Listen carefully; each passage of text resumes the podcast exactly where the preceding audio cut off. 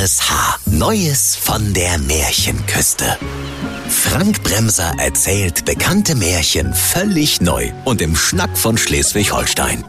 Der märchenhafte RSH-Podcast. Heute Der weiße Riese.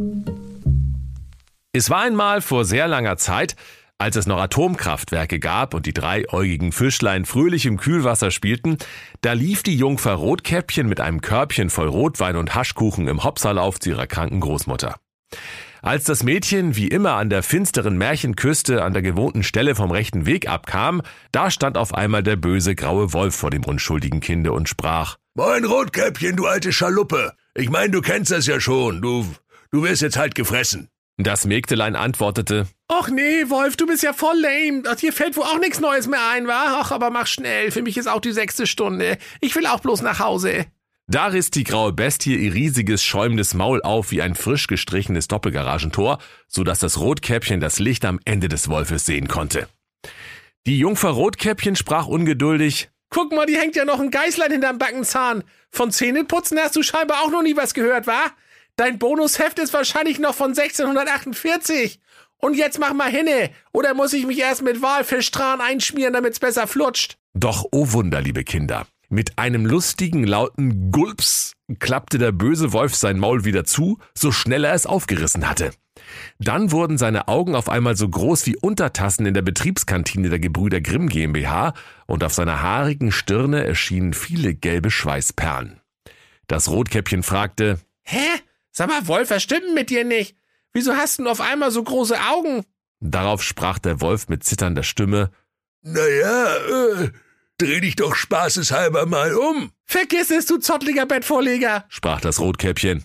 Ich lass mich doch nicht mit dem Moors vorausfressen. So steht das nicht im Märchenbuch, du. Mir ist grad der Appetit vergangen. sprach der Wolf. Ich mein's ernst. Dreh dich um. Da drehte sich das Rotkäppchen auf der Stelle um und oh weh, liebe Kinder, was musste sie da erblicken? Vor den beiden stand ein gar schauriger Riese, der war sieben Ellen, eineinhalb Klafter und drei Käse hoch. Seine schreckliche Gestalt war ganz in weiße Tücher gehüllt und er sprach mit donnernder Stimme, Habe ich euch endlich. Sprecht euer letztes Gebet. Jetzt mach ich Lapskaus aus euch. und der furchtbare weiße Riese schwang seine gewaltige Keule. Der böse Wolf versteckte sich flugs mit eingeklemmtem Schwanz hinter dem zarten Rotkäppchen und sprach, Rotkäppchen, nun mach doch irgendwas. Ich kann gerade nicht. Ich hab mir vor Angst einfach in die Hose gepullert. Da nahm das Rotkäppchen den bösen Wolf Huckepack und rannte mit feuchten Schultern davon, so schnell sie ihre säbelkrummen, haarigen Beine trugen. Sie rannten japsend über Stock und Stein, Stein und Bein, mein und dein, Stein und Schere, Stein, Schere, Papier und durchs Unterholz und Oberholz. Als sie eine Weile gelaufen waren, da wendeten sie sich um und sahen, dass sie den furchtbaren Riesen abgehängt hatten. Der böse Wolf sprach, Danke, Rotkäppchen. Das ist ja gerade noch mal gut gegangen. Äh, ich geh heim und du machst gut. Aber wehe, du erzählst an der schleswig-holsteinischen Märchenküste rum, dass ich mir aus Versehen in die Hose gepullert hab. Ich hab schließlich einen Ruf zu verlieren. Angsthase, Pfeffernase. Ach, mach dir keine Sorgen. Ich kann schweigen wie ein Buch. Doch dann lief sie sogleich zum prächtigen rot geklinkerten Palast des Königs, um von ihrer absonderlichen Begegnung mit dem weißen Riesen und dem Missgeschick des Wolfes zu berichten. Nicht weit von der Stelle, wo der Riese Wolf und Rotkäppchen erschreckt hatte, stand das Hotel Drei Jahreszeiten, wo gerade der Jahreskongress der bösen Stiefmütter stattfand. Am Rednerpult stand die niederträchtige Stiefmutter vom Schneewittchen und sprach. Eins, zwei, check, check. I wanna check the microphone. Dann fuhr sie mit lieblicher Stimme fort. So, herzlich willkommen, ihr lieben bösen Weiber. Zuerst mal was Organisatorisches. Das Hotel vier Jahreszeiten heißt jetzt drei Jahreszeiten, weil der Winter wegen Klimawandel ausfällt. Als nächstes hört ihr einen Vortrag von der bösen Mutti von Hänsel und Brezel und das fachgerechte Aussetzen von Kindern im Märchenwald. Danach spricht dem Aschenputtel seine Stiefmutti zum Thema Mobbing in der eigenen Familie. Und anschließend treffen wir uns im Foyer zum Workshop Äpfel vergiften. Doch da erhob sich auf einmal ein schreckliches Geschrei unter den bösen Weibern, denn durch das geschlossene Panoramafenster der Kongresshalle brach irrend und klirrend, rumpelnd und pumpelnd und krachend und scheppernd der weiße Riese mit seiner gewaltigen Keule ein. Und die Schreckensgestalt drohte mit markerschütternder Stimme So, Fräuleins, es hat sich ein für allemal ausgestiefmuttert. Jetzt seid ihr fällig, böses Weibsvolk. Jetzt macht ihr Bekanntschaft mit meiner Riesenkeule. Damit hau ich euch in eine erdnahe Umlaufbahn. Na, wer will zuerst, kommt her. Da rannten all die bösen Stiefmütter kreischend in alle Himmelsrichtungen davon. Und vor lauter Angst rannten manche so weit, dass sie vom Rande der schleswig-holsteinischen Märchenweltscheibe purzelten und nimmermehr gesehen wurden. Schneewittchens böse Stiefmutter rannte schnurstracks zum bröseligen Klinkerpalast des Königs, um sich über den Riesen zu beschweren. Und so, liebe Kinder, ging es auch vielen anderen Bewohnern der schleswig-holsteinischen Märchenküste. Sie alle wurden von dem grausigen weißen Riesen auf den Tod erschreckt, dass sie vor Angst nur so tatterten und zitterten wie eine Zitterpappel bei Bodenfrost.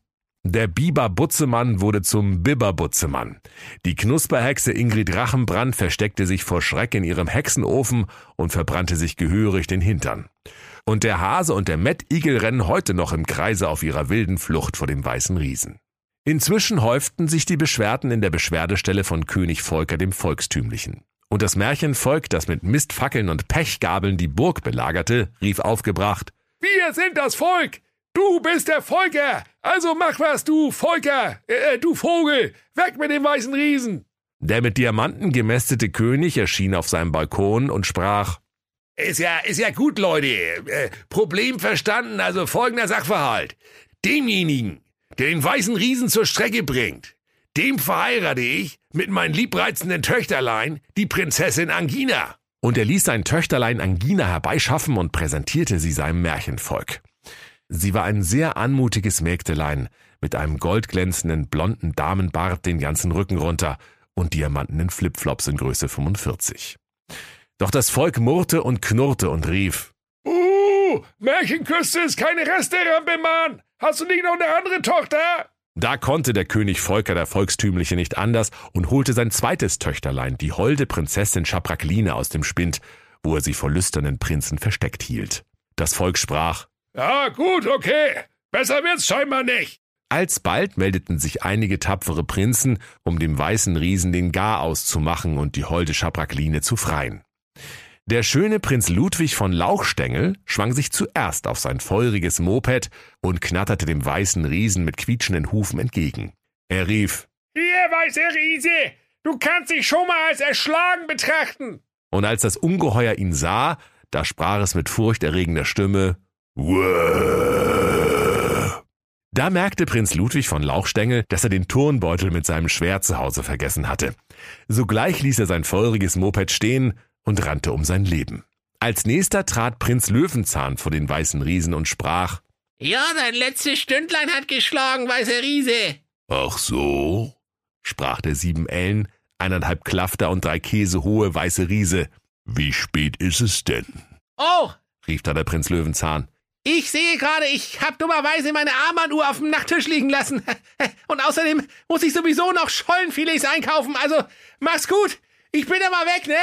Und er rannte vor Angst davon, so schnell er konnte und sogar noch ein kleines bisschen schneller, während er aus seinem Blechschlüpfer tröpfelte, wie ein rostiger Kieslaster. Und der weiße Riese lachte siebenstimmig. Was für eine Bratwurst. Dann machte sich der listige Prinz Lutz Lancelot aus Lanze bei Lauenburg auf, das Monster endlich zu ermurksen. Bald schon sah er den bösen weißen Riesen an der Märchenküste stehen, wie ein Leuchtturm im Naherholungsgebiet. Da nahm Prinz Lutz all seinen Mut zusammen und rief, Ah, da, da, da bist du ja, du, du weiße Riesenarschgeige. Äh, Komm doch her, wenn du dich traust. Oh weh, liebe Kinder. Da rief der weiße Riese mit seiner donnernden Stimme, Na, hoffentlich hast du auch ausreichend Krabbenbrötchen gefrühstückt. Denn wir, ja, also ich, hau dich jetzt mit meiner Riesenkeule zu Mus. Und mit Riesenschritten stampfte der weiße Riese keuchend vor Wut mit erhobener Keule auf den listigen Prinzen Lutz Lancelot aus Lanze bei Lauenburg zu. Fast schon hatte das Monster den mutigen Prinzen erreicht, da wankte und schwankte er, holperte und stolperte, eierte und bleierte und fiel der Länge nach hin, wie der Pfarrer nach dem achten Bier auf der Kirchweih. Denn der listige Lutz hatte im Fichten dichten Nickicht zwischen zwei Nichten, äh, äh, Fichten, eine Wäscheleine gespannt. Die hatte er immer dabei, falls er mal seine Rüstung zum Trocknen aufhängen musste. Da traute der Prinz seinen Augen kaum, denn aus den zusammengenähten weißen Bettlaken, in die der Riese gehüllt war, purzelten auf einmal alle sieben schwer erziehbaren Zwerge und kullerten durchs Gehölz. Und der Klaas, der Hein, Piet, Hauke, Fiete, der Helga und der Leif Lasse, die sieben schwer erziehbaren Zwerge riefen, Aua! So ein Schied mit dem Schied! 200 Puls hab ich bald, oh! Der Prinz Lancelot aus Lanze bei Lauenburg fragte erstaunt, Äh, sag mal, ihr hier und nicht im Kinderbergwerk? Naja, uns war so ein bisschen langweilig, da, da haben wir mal ein bisschen Riese gespielt.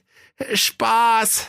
Da erkannte der Prinz, dass sich die Zwerge nur aufeinander gestellt und ihre weißen Bettlaken zu einem Riesenumhang zusammengenäht hatten, um den anderen Märchenküstenbewohnern einen Streich zu spielen. Die Stimme vom Klaas hatten sie mit Autotune richtig weit runtergepegelt. Die sieben schwer erziehbaren Zwerge bettelten, Lieber Prinz Lutz Lancelot, verpetz uns bitte nicht. Wir müssen sonst wieder unter Tage nachsitzen. Bitte, bitte, Gnade. Ja, von mir aus, sprach der gutmütige Prinz Lancelot, dessen Hobby die Sonderpädagogik war.